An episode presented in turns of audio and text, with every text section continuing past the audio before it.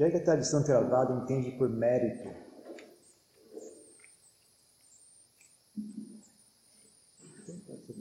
por mérito? Eu acho que seria uma espécie de bom karma, né? um karma positivo, um karma bom.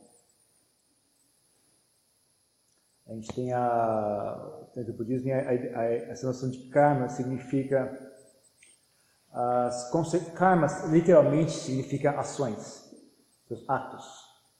Mas do jeito que essa palavra é mais utilizada no budismo, significa os resultados de, de seus atos.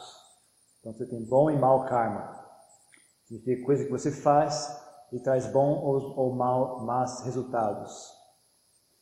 Então mérito seria uma forma de um, um karma bom, algo, algo, bom que você fez e vai dar uh, bons resultados. Então, na Tailândia tem muito essa cultura de fazer mérito, eles falam, né? Fala tambun em tailandês.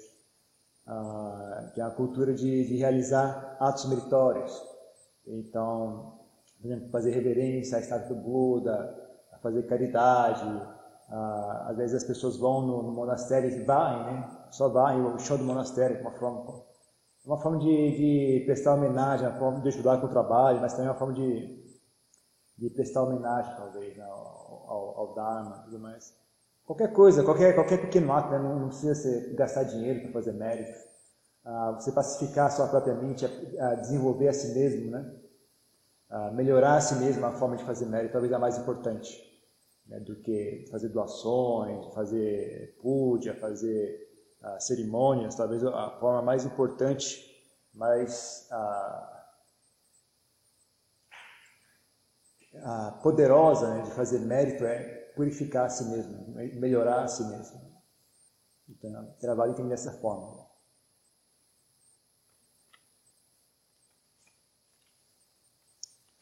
Como um leigo pode diminuir o movimento da mente que parece um carrossel, para cima e para baixo, girando, girando, e levar a prática adiante? Da mesma forma que os monges, não tem o princípio se aplica a ambos. Ah, o que acontece é que a vida monástica te dá mais espaço para fazer isso. Você tem menos atividades que exteriores, então você tem, tem, você tem tempo livre. E também uma coisa muito interessante, você tem o direito, você ganha a possibilidade de ser esquisito. Você como leigo, você não tem muita essa possibilidade, você tem deveres para com a sociedade e tal. Então, com manto, como, como monge, eu posso usar um manto estranho igual esse aqui, eu só, posso ter, eu só tenho esse manto. Eu, eu, uso sempre o mesmo manto. Todo dia, dia seguinte, é o mesmo manto. Ah, não preciso ficar trocando de roupa, escolhendo roupa, fazendo isso e aquilo. Eu posso ver um... Imagina se vocês vivessem desse jeito, só usando a mesma roupa todo dia. Todo mundo ia achar que vocês eram doidos. Mas para mim eles deixam, para mim é permitido. Eu posso usar só uma roupa, eu posso raspar a cabeça, eu posso fazer várias coisas que normalmente as pessoas não fariam. Então, ah, se eu quiser fazer jejum, eu faço, ninguém, ninguém reclama. Se eu quiser, se eu quiser varar a noite meditando, eu faço, ninguém, ninguém acha que eu estou doido. Mas, então, a vida monástica te dá, uma, te dá possibilidades, é, uma, é, uma, é um truque, na verdade. A vida monástica é um truque que, que o Buda soube, ele não inventou a vida monástica, mas ele soube bem utilizar isso. É uma forma de criar uma brecha na sociedade para que um grupo de pessoas possa se dedicar mais profundamente à prática do, do Dharma. Né? Ah, não é obrigatório seguir a vida monástica, mas é, é uma ferramenta, é uma coisa que deveria ser útil. Não tem nada sagrado em ser monge. Na verdade, o, a, ser monge seria uma questão prática. Né? Você, é, seria uma, um modo de potencializar o seu tempo, a sua vida, para focar a sua vida nessa, para esse propósito, né, de praticar o Dharma. Agora, o que, é que pode ser feito para diminuir uh, a mente que não para? Uh, então, o que eu falei no começo, é, primeiro, dar uma organizada na sua vida, como, como leigo, você também, também tem um pouco mais de dificuldade, tem um pouco menos de liberdade. Na verdade, o, o, a vida monástica tem, também tem muita pouca liberdade para organizar a sua vida. Mas acontece que ela já foi feita ah, tendo a prática do Dharma em mente. Né? Então ela, ela já está arrumada para servir esse propósito. Então, teoricamente, você não teria que organizar a sua vida para praticar o Dharma. A sua vida já é organizada dessa forma. Né? A rotina monástica já, é, já tem esse propósito. Já a vida laica não tem esse propósito. O propósito da vida laica, em geral, na sociedade atual, é consumir prazeres sensuais. É esse o propósito da vida laica atual das pessoas. Né? A sociedade toda se organiza ao redor de consumir prazeres sensuais, quer seja paladar, audição, uh, sexo, que mais? Olfato e também prazeres de sensações mentais, né? que, digamos, emoções. Então tem filmes que despertam a raiva, filmes que despertam o desejo, filmes que despertam a inveja, e tudo isso as pessoas acham divertido. Então assiste novela, ficam com inveja, com raiva, ficam ah, com, com compaixão também, é outro produto que, é, que é, acaba sendo vendido. Então a gente consome essas sensações todas, sensações do corpo e sensações mentais. E a vida laica atualmente é, é organizada ao redor disso, consumir sensações. O prazer, a felicidade que as pessoas conhecem é o prazer sensual, ela conhece muito pouco de outras formas de felicidade. Então, por causa disso, você precisa de um pouco de inteligência em organizar a sua vida para ajudar um pouco mais, né, para diminuir a quantidade de bagunça que, que esse estilo de vida gera. Você gerar uma vida dedicada à busca de sensualidade é uma vida bastante trabalhosa e bastante confusa. Então você podia ter um pouco de inteligência em como organizar a sua vida, por exemplo, evitar o excesso de exposição a sensualidade em geral, né? por exemplo, muito fácil desligar a televisão em casa, uh, ou fazer que nem eu, se você não consegue, não consegue desligar a televisão, pega uma faca e corta o cabo da antena logo de vez. Foi o que eu fiz uma vez. Então, eu desligava a televisão, mas quando estava distraído eu ligava de novo. Eu desligava, mas daqui a pouco eu estava distraído ligava de novo. Aí peguei a faca, bom, acabou o assunto, cortei, cortei o cabo fora e morreu. Uh, então desligue a televisão, pare de não fique atento, né? Essa, essa ânsia por distração, né? Isso, isso indica algo, né? Tem algo errado acontecendo ali. Então fique atento a essa ânsia de estar sempre distraindo. Do que, do que, você está querendo fugir? Olhe para si mesmo. Né? O que, é que eu estou que querendo bloquear? De que, que eu estou com medo? Né? Olhe, olhe, olhe veja o que, que é que está acontecendo. Então aprenda a perder essa ânsia, aprender essa escravidão. Né? Então aprenda a outro lado disso também você aprender a apreciar o silêncio, né? não só a utilidade que é o silêncio que ele traz, como ele é útil, mas também o prazer que ele dá. Né? Com o tempo isso é um, é um como eles falam, é um prazer adquirido, né? Como a gente tá, sempre foi educado, treinado a só, só conhecer o prazer da sensualidade, quando você faz contatos com o silêncio, as pessoas enxergam que há um prazer ali, né? Mas com o tempo você vai fazer contato pouco a pouco, você vai, vai aprendendo a ouvir o silêncio, vai aprender a sentir ah, como é agradável também estar num lugar silencioso, né? estar numa mente silenciosa. Então você pode organizar um pouco melhor a sua vida para diminuir a exposição aos prazeres, sensuais. Ah, você pode aprender, você pode ficar mais atento e começar a aprender a lidar melhor com as suas próprias emoções, né? para evitar essa, essa necessidade de distração constante. Ah, você pode escolher bem as suas amizades, que é uma coisa que influencia muito a gente. Ah, frequentar pessoas mais sábias, pessoas com, com uma, uma atitude mais saudável para com a vida, né? evitar más companhias, porque isso influencia mais do que às vezes a gente está disposto a admitir. Às vezes a gente tem essa atitude, não, tudo bem, eu tenho amizade com aquele pessoal, mas eu, eu não vou me deixar levar pela mentalidade deles. Mas não é bem assim não que funciona. A nossa, a nossa mentalidade não é um fenômeno que está tão sob o nosso controle como a gente gostaria que fosse. É, mais, é um fenômeno muito mais permeável do que a gente imagina.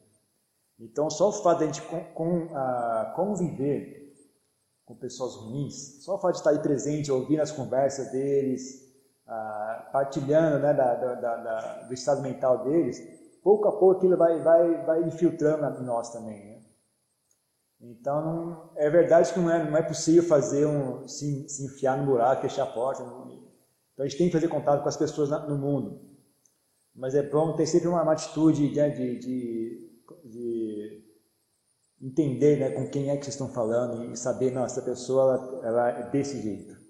Então tem que estar atenta, não posso simplesmente seguir as ideias dessa pessoa, porque não necessariamente ela é uma pessoa muito sábia. Ou pelo menos, pelo menos com relação a esse assunto, ela não é a pessoa mais sábia. Então tem que estar atento também, ver o que, é que as pessoas estão fazendo, ah, para você não, não, acabar indo, indo atrás sem à toa, né? sem sequer refletir. Ah, porque, como eu disse, a maioria das pessoas não estão interessadas em nada a não ser sensualidade. A busca delas é essa. Então, se você for indo atrás de todo mundo, na verdade, você vai, vai apenas ficar andando em círculos. Né? Então, escolher bem as amizades. Então, por isso que a sangue é muito importante, né? Frequentar, se, se, se por aqui tem um grupo de pessoas interessadas em meditação, então é bom fazer parte desse grupo. É bom a, ajudar a manter o grupo funcionando, ajudar a encorajar, a, ajudar a fortalecer o grupo, né? botar um pouco de tempo e investimento nisso, para que isso ah, ah, dê frutos, né? fique forte, dê frutos, porque isso é benéfico para nós mesmos. Né? Ah, que mais pode ser feito? Procure passar mais tempo, como é, já, já faz um pouco a ver com o que eu disse antes, né? procure dentro do dia a dia, achar mais oportunidades para estar em silêncio, mais oportunidades para estar sozinho também. Eu acho uma coisa muito útil estar sozinho. Ah, estar sempre, quando está acompanhado de, das, de pessoas, é normal que a gente passe a existir em relação àquelas pessoas. A gente passa a reagir então, se comporta imaginando como é que aquela pessoa vai reagir, te fala já pensando como é que aquela pessoa vai reagir ao que eu disse, a gente se veste já é, para criar uma impressão na, na, na pessoa, na, no outro. Então, às, às, vezes é bom a gente também, também ficar um pouco sozinho e, e, e mudar esse, essa forma de comportamento. Aí você pode se vestir da forma que você quer se vestir, você, você, não precisa falar nada porque não tem ninguém ouvindo. você não precisa se comportar de uma maneira pré-determinada. Você pode se comportar à vontade. Você pode acordar mais cedo se quiser. Pode dormir mais tarde se quiser. Então você, você, tem, você tem um pouco mais de liberdade para ser você mesmo, caso você esteja sozinho. Então é bom procurar hora, tempo para ficar sozinho também. Para um lugar, um, ou no mínimo um quarto que seja, pelo menos um quarto que você feche a porta e possa ficar sozinho também, em silêncio com seus pensamentos, também é uma boa, uma boa pedida.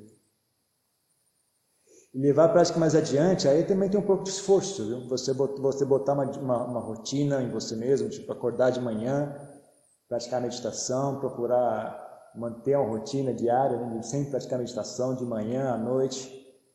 Aí já é mais difícil, mas quem, quem puder também durante o dia achar uma hora para sentar em meditação ah, manter a atitude, né? manter o interesse vivo, manter, mesmo na rua, andando na rua, manter o interesse vivo no, ensinamento do Buda. Né? O que é que você vê um, um evento ocorrendo na, na, rua, uma batida de carro, né? como é que isso, como é que, como é que o, que, que o Buda diria sobre isso? Né? Você está andando na rua e vê duas pessoas brigando. Você, mas o que será que o Buda diria? Se o Buda estivesse aqui, o que ele diria sobre esse, sobre esse evento aqui? Né? Mantém aquela ideia viva dentro de si, né? o que é o, o ensinamento do Buda, o, esse, é, esse ponto de vista, né? Como é que o Buda encara o mundo? Como é que é, como é, que é o Dharma encara tudo isso aqui que está acontecendo? Né? Você vê um, sei lá, vê lixo na rua, o que, que, que significa isso? Né? Como é que isso poderia ser? Se você tem interesse real na prática do, do, do Dharma, do, do, do, budismo, tudo, qualquer situação que você tiver pode ser útil, né? Pode ser uma oportunidade para aprender. Então, depende de você estar atento né? e, e saber enxergar o Dharma ali, né? Qualquer coisa, qualquer um passarinho passando, uma árvore caindo, um carro acelerando o motor, tudo isso pode ser, pode ser combustível para a prática. Né? Então é bom é, ter essa mente atenta, essa mente. O segredo disso é interesse. O segredo para conseguir fazer isso é estar interessado. Realmente estar interessado. E para realmente estar interessado, aí vem a parte chata. que para realmente estar interessado, em geral, pelo menos no budismo Theravada, o que a gente faz para ficar realmente interessado é enxergar o perigo do samsara, o perigo, o lado ruim do mundo, do, da existência condicionada que a gente, que a gente, sobre a qual nós estamos sujeitos. Então, provavelmente os monges é, tem muito também outra, outra vantagem de virar monge. Você pode fazer coisas estranhas, como ir no, no necrotério e assistir uma autópsia. Eu já fiz isso várias vezes. Ah, você vê como é que, qual, que, que é esse corpo, como é que ele é por dentro, como é que, até que ponto isso aqui é realmente agradável ou não. Então a gente tem, também tem livros de medicina, você pode estudar, olhar as doenças que, que afligem esse corpo, né? Você fala, puxa, esse corpo aqui é uma, é uma armadilha, né? Então você olha uma pessoa quando está jovem, vai ficando mais velha, mais velha, até o momento que ela falece, vê o corpo se decompondo, você fala, puxa, até que ponto esse corpo aqui realmente é, é, é tão agradável como a televisão diz? Ou até que ponto isso aqui é uma, uma constante fonte de preocupações e de trabalho, de manutenção, de medo, de ansiedade, disso, disso, daquilo. Então, você olhar o mundo também um pouco sobre o lado negativo, às vezes pode ser útil. Se olhar um pouco para o lado ruim da vida, e, e, mas olhar com, não com, o objetivo de ficar deprimido, mas com o objetivo de criar um senso de urgência. Um senso de urgência que eu, eu preciso, preciso, fugir daqui, eu preciso, isso aqui é uma roubada, eu preciso fugir daqui. Então, como é que eu faço para sair disso? Como é, como é que eu faço para quebrar esse ciclo de nascimento e morte? Né? Como é que eu faço para transcender essa, o samsara? Então, isso também é uma coisa que pode ser útil, né? você criar esse senso de urgência criar esse senso de, de para dar um ímpeto em, em buscar a, a, saída de tudo isso. Pode ser útil isso também. É, mais ou menos, basicamente, eu diria isso. E aí cada um também pode ter a sua própria criatividade, ver o que é que vocês, de que forma vocês podem pensar e, e adaptar a vida de vocês também, né? Você pode botar um pouco de da sua própria criatividade para trabalhar também e pensar em outras formas. Se alguém tiver alguma pergunta, pode fazer, né? Eu vou, enquanto não tiver pergunta, eu vou lendo isso aqui. Né? no caso, então, os, laicos têm as mesmas possibilidades, claro, vão ter mais dificuldades talvez, mas as mesmas possibilidades de, de evolução espiritual que os monges? Sim. Igual. Sim. Uh, não tem nada, como eu disse, a vida monástica não é um, um um ticket sagrado que você ganha, agora você está autorizado, você tá autorizado a ficar iluminado. Não é assim. É, é apenas, é, isso aqui é um formato mundano, isso aqui é um, não vem do céu, isso aqui é uma coisa mundana, uma coisa dos seres humanos. A gente que inventa isso aqui, isso aqui essa cor, tudo isso aqui é tudo inventado por nós, ah, com um objetivo. É verdade que existem tradições assim que dizem isso. É, na Tailândia, isso de tempos em tempos surge novamente, né, que alguém em geral, essas ideias de que só monge alcança a iluminação, os leigos não conseguem alcançar, uh, vem sempre em, de mãos dadas com uma outra ideia, de que atualmente já não se pode mais alcançar a iluminação. Só na época do Buda, agora já passou, não, dá mais para alcançar a iluminação. Geralmente isso ocorre, é criado por pessoas que não, que não entendem de prática de meditação. Pessoa que só lê livro, e aí elas começam a inventar essas teorias todas. Tudo, qualquer mestre de meditação é unânime dizer isso. Ele fala, não tem nada a ver, isso não tem a ver com, com, com ser ou não monge, ou época do Buda, ou época atual. O que tem a ver é com, com, com a prática, né? você botar e fazer. Que é a história, é, tudo, tudo, é impossível enquanto não foi feito. Depois foi feito, é só, só é impossível. Ser impossível é uma ideia, né? não existe real, é algo, é uma ideia. Então, na verdade, não tem nada disso, mas existem sim tradições de pessoas que falam isso, mas não, não é correto. Que eu saiba, não é correto, e todos os mestres que eu já ouvi falar, nenhum deles confia nessa história. É só, é só superstição. Isso é de fato superstição, na verdade. Os monges fazem, fazem jejum. Alguns sim. Como? Ah, algumas pessoas. Cada um você faz jejum se você quiser. É Sim. Mas qual é o. Algumas pessoas, algumas pessoas sentem que ajuda a pacificar a mente delas. Não, não, não funciona para todo mundo. No meu caso não funciona. Já tentei e não, não funcionou. Ah, outro motivo apenas, às vezes, só que você é, testar a sua resolução, desenvolver força de vontade. O, o fato de que é difícil, só porque é difícil.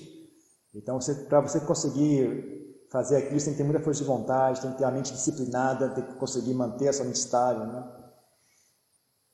Então, o simples fato de ser difícil já é um motivo para algumas pessoas ah, querer fazer jejum. Mas o objetivo real seria as pessoas, essas pessoas enxergam que fazendo jejum fica mais fácil concentrar a mente. A mente se pacifica mais facilmente para elas. Mas ainda assim, então, quando, se a pessoa descobre que, que, que fazendo jejum ela sente mais facilidade de praticar meditação, em geral o mestre dela autorizaria ela, ok, então vai e faça. Mas entenda que isso é algo temporário. Você não pode ficar fazendo jejum por resto da vida. Se você sente mais facilidade um jejum, faça, pratique meditação e aprenda como é que funciona, como é que faz para pacificar a mente. Aí você aprendeu, você tem que conseguir pacificar a mente sem fazer jejum. Você não pode ficar viciado em jejum. Né? Você pode, você faz até você aprender. Aprendeu, aí deixa isso de lado e volta a se alimentar de forma normalmente. Né? Mas é, um, é uma, uma técnica que é válida, é aceitável. Okay? Quando você falou em relacionar com pessoas, talvez com um pensamento, um pensamento diferente, então eu queria saber se tem alguma forma de você se relacionando com elas, ajudar elas em algum, em algum caminho evolução, se você não tem, assim, como ter uma forma da pessoa encontrar a iluminação, se ela já vive, ela também convive com pessoas, nas, nas companhias. Pode, mas é um pouco traiçoeiro.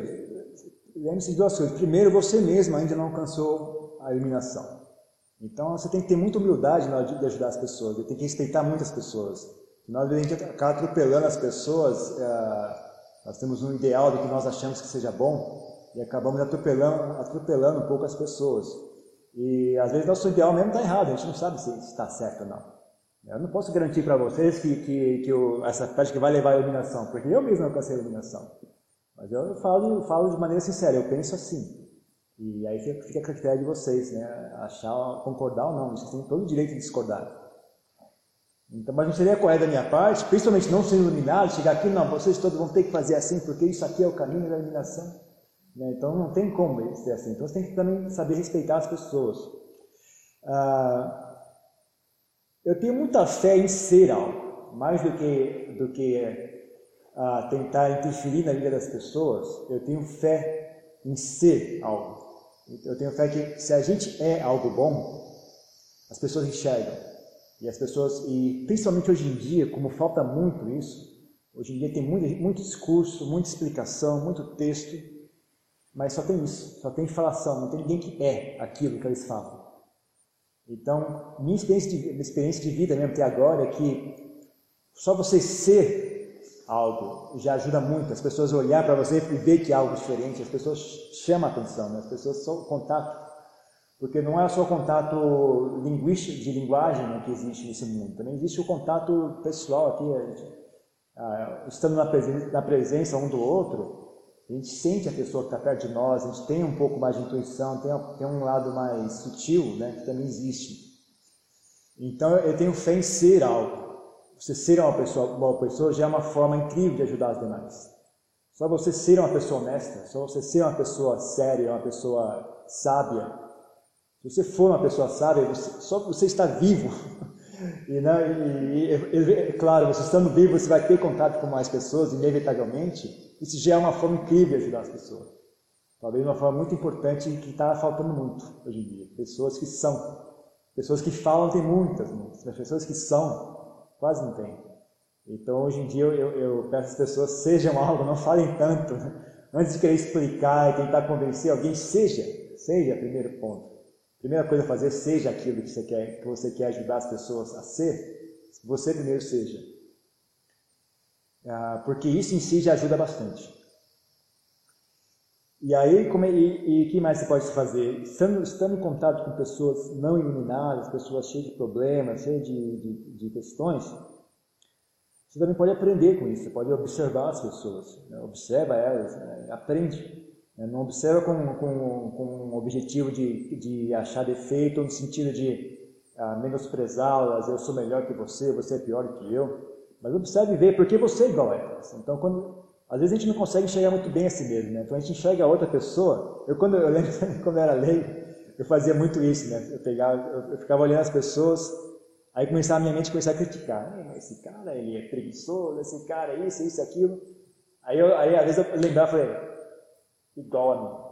Eu sempre lembrava, na hora que eu terminava de criticar, terminou, criticou, ok, igual a mim. Eu lembrava assim, mas eu também sou assim, eu também tenho isso. As coisas mais horríveis, né? Uma vez eu vi um, um, um senhor batendo na criança na rua, né? fiquei super ofendido, falei, não, eu também, porque eu também sinto raiva. Eu também sinto raiva, eu também sinto vontade de perder as pessoas. Então, mesmo eu, porque a gente passa, eu jamais faria isso. Será mesmo? Será mesmo? Às vezes você pensa em situações de guerra, você vê as histórias que acontecem durante a guerra, fala, ah, comigo eu jamais faria isso. Será mesmo? Eu, estudei muito, eu gostei muito de estudar a história do Hitler, da, da Alemanha, do, do, nazismo. Será que se eu tivesse lá, será mesmo que eu ia ter a cabeça fria para não me deixar levar por aquela, por aquela doideira toda? Será que eu não seria mais um nazista, não? É difícil, porque eu, eu, você lê na história, você vê que no começo, o Hitler, ninguém deu bola para ele. Quando ele foi lá, todo mundo, quem o, nos Estados Unidos agora, o Donald Trump, ah, esse cara é um palhaço, esse cara, ninguém, ninguém deu bola. Mas aí a situação foi se mudando, mudando, as, as condições foram surgindo, tinha a ameaça do comunismo, todo mundo entrou em pânico por causa do comunismo, Aí, aí foi que ele, que ele aproveitou, ele, ele ganhou, estimulando o medo das pessoas. As pessoas tinham muito medo do comunismo. Ele era a única pessoa que, que falava, não, eu vou destruir os comunistas, eu vou, vou né, ele ameaçava com violência e tudo mais. Aproveitou também já o, o preconceito que tinha contra os judeus, né, já havia um, havia um preconceito geral na, na, na, na, sociedade, mas não era a ponto de virar aquilo, né, era apenas um, era uma semente de preconceito que já estava presente. Aí foi, a situação foi mudando, mudando, mudando, e de repente aquilo aconteceu. Então, pessoas que nunca normalmente fariam algo, seriam tão racistas e preconceituosas, viraram. E eu não tenho como garantir que eu não teria, não seria igual. Se eu estivesse naquela sociedade, tendo passado por aquela educação, vivendo aquele momento na história, né, é difícil. Então é bom você, você ver, ver sempre lembra, né, por mais que as pessoas, que, a, que a, seja ruim as pessoas, aquele mesmo princípio está em nós também. Então, você pode dessa forma você pode fazer usar esse contato com as demais pessoas de uma forma útil para si mesmo, né? usar para refletir, contemplar e aprender, aprender sobre tudo isso. No mundo dos adultos, é, você consegue fechar um espaço entre você e o outro, mas no convívio com a criança, o que Buda traz, que registros tem sobre a criança? Porque a criança é um ser de informação então, é muito importante você ser um modelo, hum. mas ela precisa de referências para ser montada, para seguir um caminho de Deus, né? um caminho do bem. Então, ela precisa de interferências familiares, de convívios sociais, enfim. Então, existem alguns registros, algumas coisas em relação à criança? Não, no, no, no ensinamento do Buda não tem muitas instruções né, de como, como educar crianças, é mais direcionado a adultos porque eu acho que também não, a ideia é que a, a pessoa deveria tornar-se budista de forma voluntária. Não, não tinha a história de você uh, forçar ninguém a ser budista. Então, mesmo a criança deveria ser educada de. Uh, acho que inicialmente, né, você educaria a criança para ser parte daquela sociedade que ela vive. E quando ela crescesse, se ela quisesse se dedicar parte da arma, seria uma opção dela. Mas uh, o, que, o que eu acho que pode ser feito para um pai budista pode ajudar para ajudar a criança é realmente trabalhar em si mesmo, porque como você disse, crianças são muito reativas aos, aos, adultos, elas são muito absorventes, a mente delas absorve tudo né, ao redor.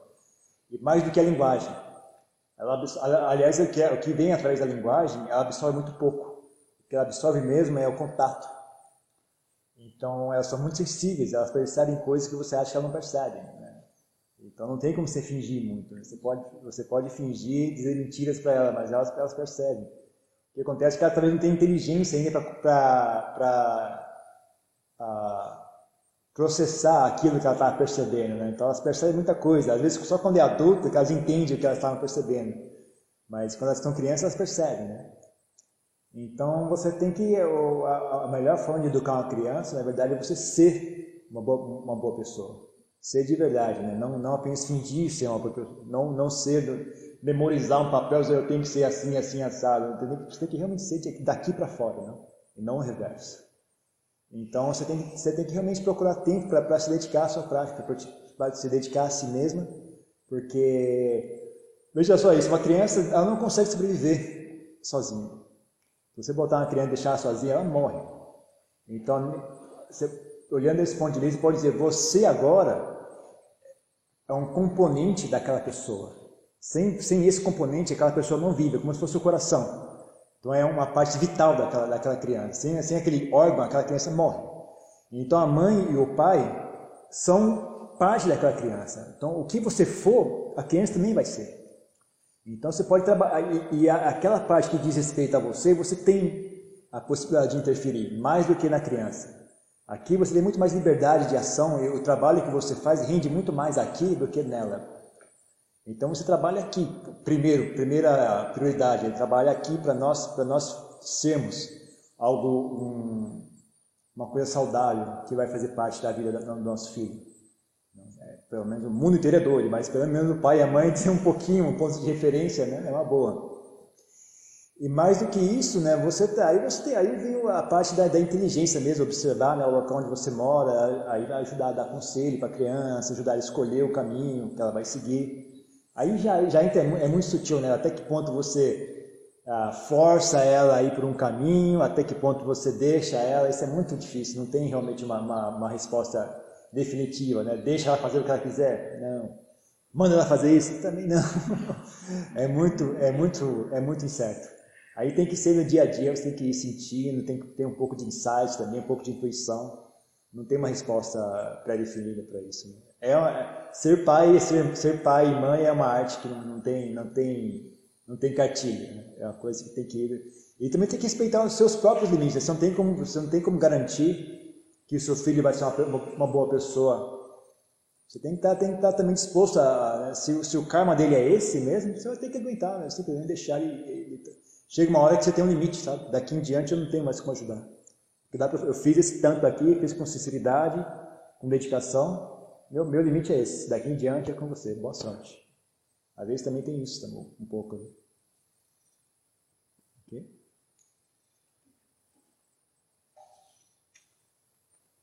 Qual é o nosso horário que tem que parar? Tem que parar às duas e meia. Ok.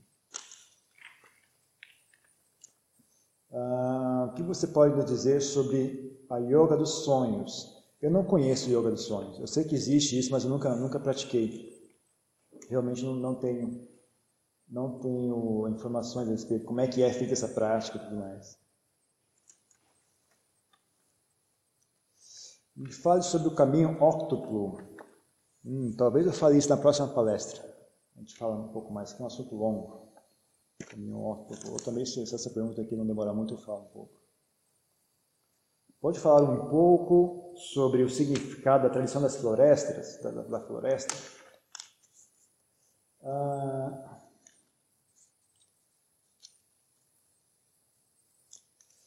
então, o Buda diz a história, de fato ele nasceu na floresta, depois que ele, ele viveu um período inicial no, no, num castelo, lá numa, numa mansão, que ele era uma, uma, família muito afluente. Depois largou aquilo e foi, e foi, e foi para a floresta novamente. Foi viver na floresta como uma seta. Alcançou a iluminação na floresta, debaixo de uma árvore. E viveu até o fim de seus dias, até a morte na floresta, e morreu na floresta de novo. Né, viveu sempre, sempre habitando a floresta ou monastérios de floresta.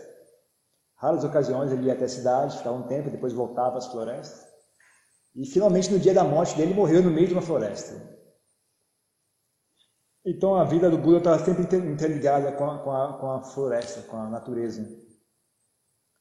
E ele encorajava muito os monges a viver na floresta, viver em contato com a natureza, em ambiente natural, porque ah, é um modo de vida saudável um modo de, um modo de vida propício para a prática do Dharma.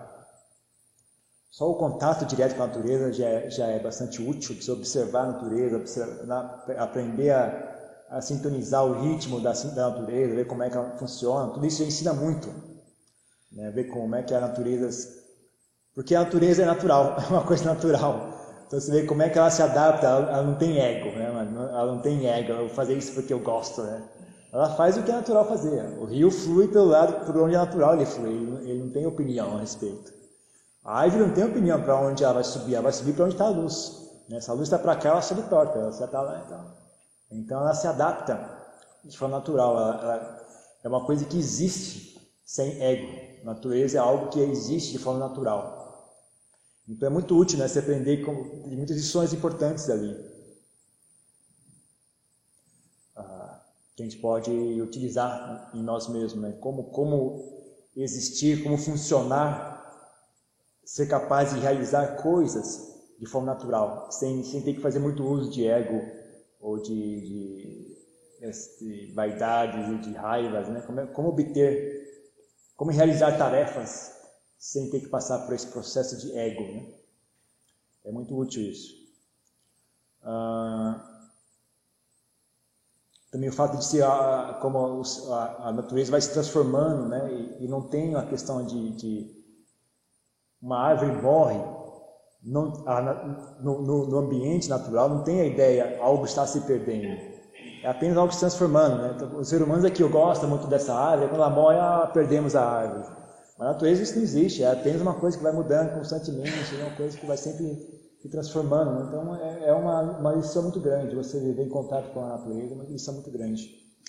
Mesmo porque as cidades, como eu falei, as cidades são organizadas ao redor da ideia de, de consumir prazeres né, sensuais. Então, por exemplo, São Paulo, onde eu venho, vê claramente isso. Né? São Paulo ela é é um ótimo local para morar para quem quer consumir sensualidade. Né? Para quem quer ter contato com a natureza, não é muito bom.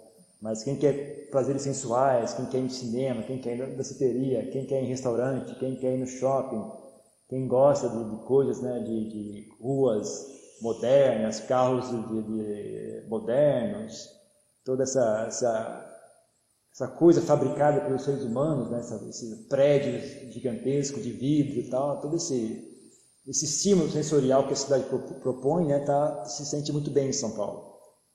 Mas é, o propósito, tem ver com o propósito de tudo aquilo ali é, é facilitar o consumo de sensualidade.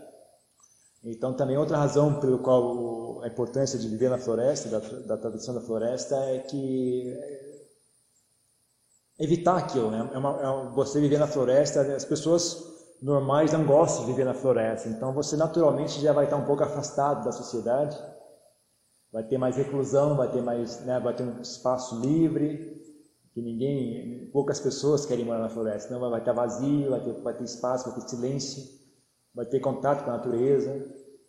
Então o Buda enxergava que era uma forma muito muito útil de, de viver para quem quer praticar o Dharma. Uma, uma, um, um local que potencializa a, a sua prática do Dharma. Né? Da mesma forma que, por exemplo, você, se você quer aprender algo, né? então você vai para uma, uma, universidade, que ali potencializa o processo de aprendizado. Né? Tem escola, tem professor, tem livros, tem outros alunos. Então é uma coisa que potencializa, é uma ferramenta que você pode utilizar para aprender. Mas a universidade em si não é o aprendizado, o aprendizado é o que acontece aqui dentro. Mas a universidade é um, um suporte externo. Então, viver na floresta é um, um, suporte externo muito bom. Então, o Buda encorajava muito. E ele dizia né, que enquanto houverem monges que vivem na floresta, o caminho que leva à iluminação continuará presente no mundo. Quando, quando, esses, quando não haver mais nenhum monge vivendo na floresta, quando, quando vem mais nenhum, nenhum praticante se dedicando à prática da, da, na floresta, assim, é que realmente vai se encerrar o que a gente chama Buda Sasana, que é o, que é o período de, de tempo em que o, o ensinamento do Buda ainda está dando resultados. A gente chama isso de Buda Sasana. Então ele, ele, ensina e aquilo as pessoas conseguem utilizar durante um período de tempo e chega uma hora que, que cessa, né? ninguém mais se perde essa, essa, essa esse know-how de como é que faz para alcançar a iluminação. Né? Esse, esse, esse know-how se perde. Então está encerrado o Buda Sasana, quando isso ocorre. E isso vai ocorrer, isso é uma, uma questão de tempo.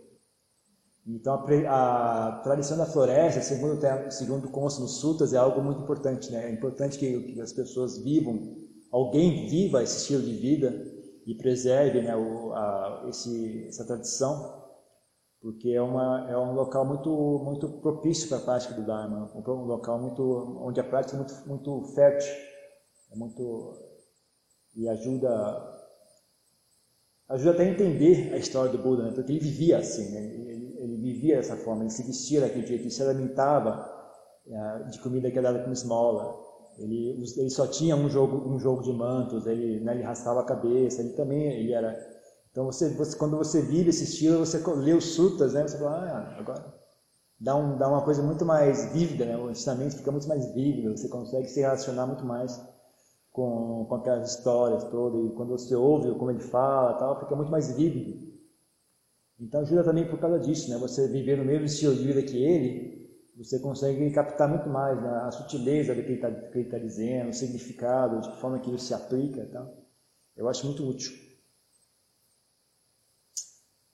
A questão do mérito que o senhor falou aí, é, o budismo ocidentalizado é um risco para o término da tradição? Não, viu? Se você só ler na internet, parece que sim. Eu estava conversando com eles ontem, né? Quando você só ouve as notícias que chegam até nós, lá, lá, até mim na Tailândia, né? Ó, oh, que perigo. Mas quando eu chego aqui, eu vejo o reverso. As pessoas enxergam o valor, as pessoas querem oferecer, as pessoas vêm, elas, elas não, não, é, não é tão ruim quanto parece. Quando as pessoas têm contato físico, Talvez se, se nós, se, se, se, nós não fizéssemos contato, se fôssemos deixar somente para tipo, fazer cursos pela, pela internet, talvez isso fosse verdade. Mas quando você está presente, as pessoas fazem contato e conversam, e elas, elas, reagem bem diferente. Então acho que né, quando, quando começar a ter monge morando no Brasil, tudo isso, uh, vai, não, vai, vai, vai pegar legal, não tem problema. Não. As, pessoas, as pessoas reagem, tem um, tem um contato além do contato intelectual, existe o contato humano também que, que assim que elas têm a, é a reignite, nós chamamos, reinicia, restart, ah, dá, dá, faz uma ignição, né, que começa aquele, é uma coisa natural na verdade.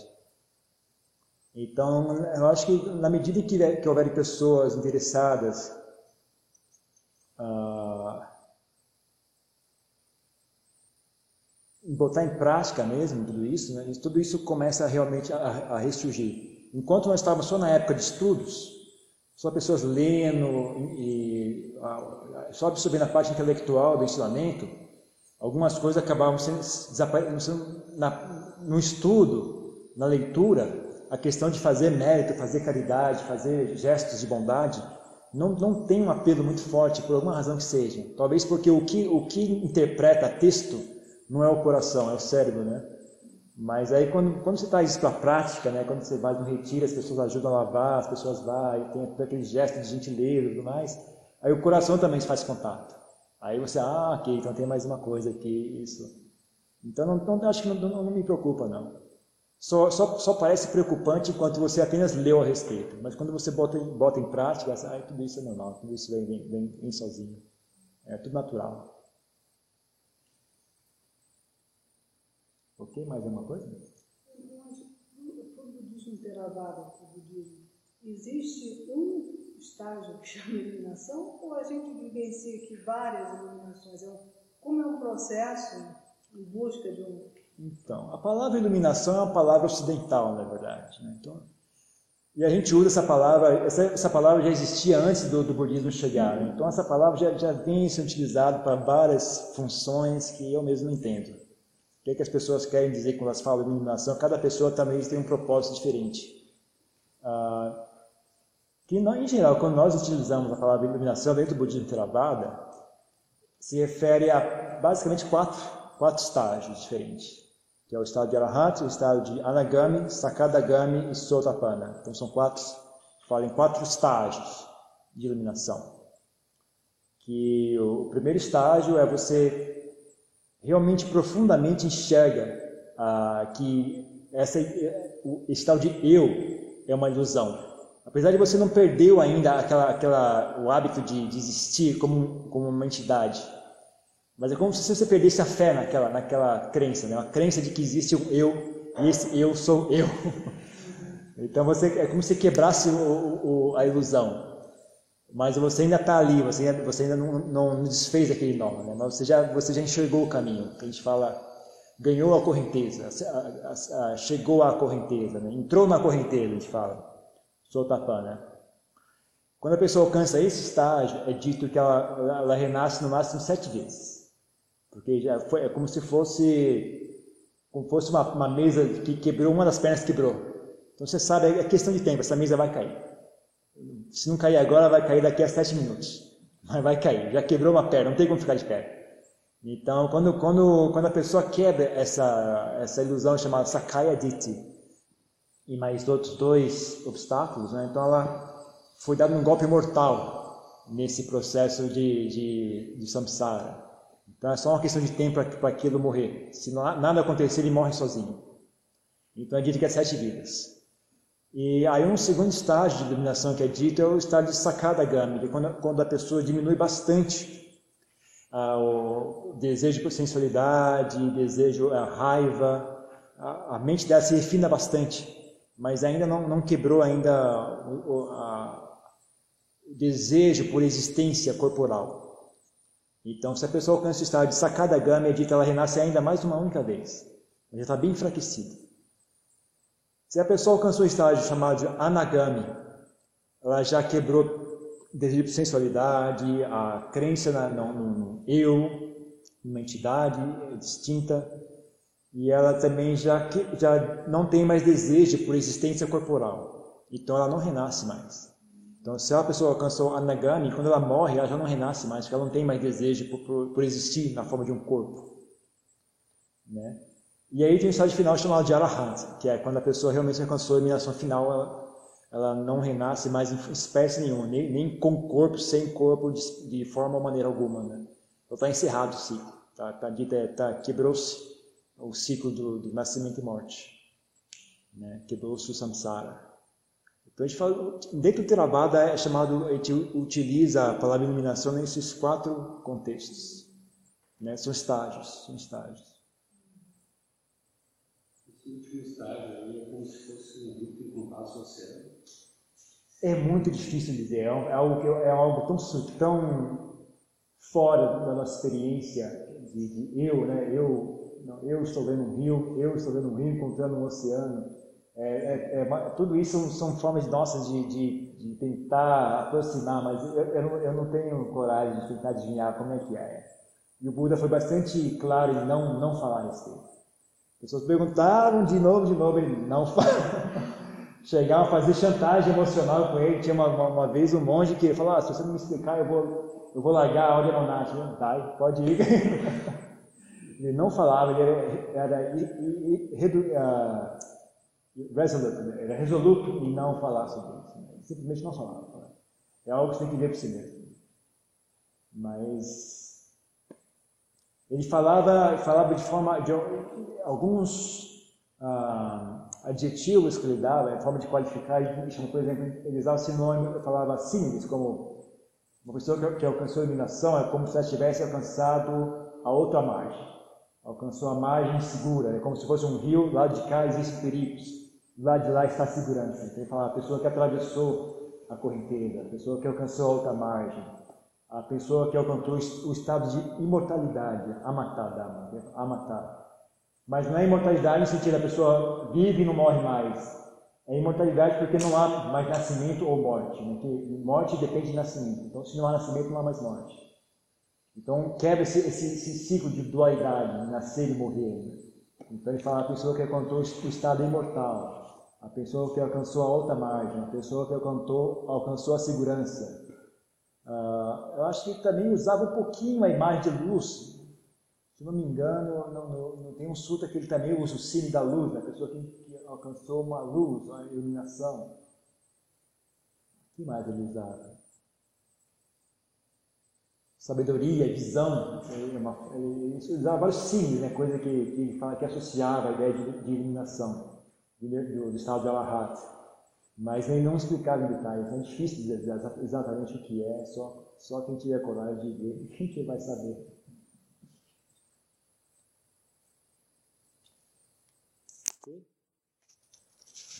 Mais uma pergunta? Não. Então, vamos voltar para a nossa prática de meditação.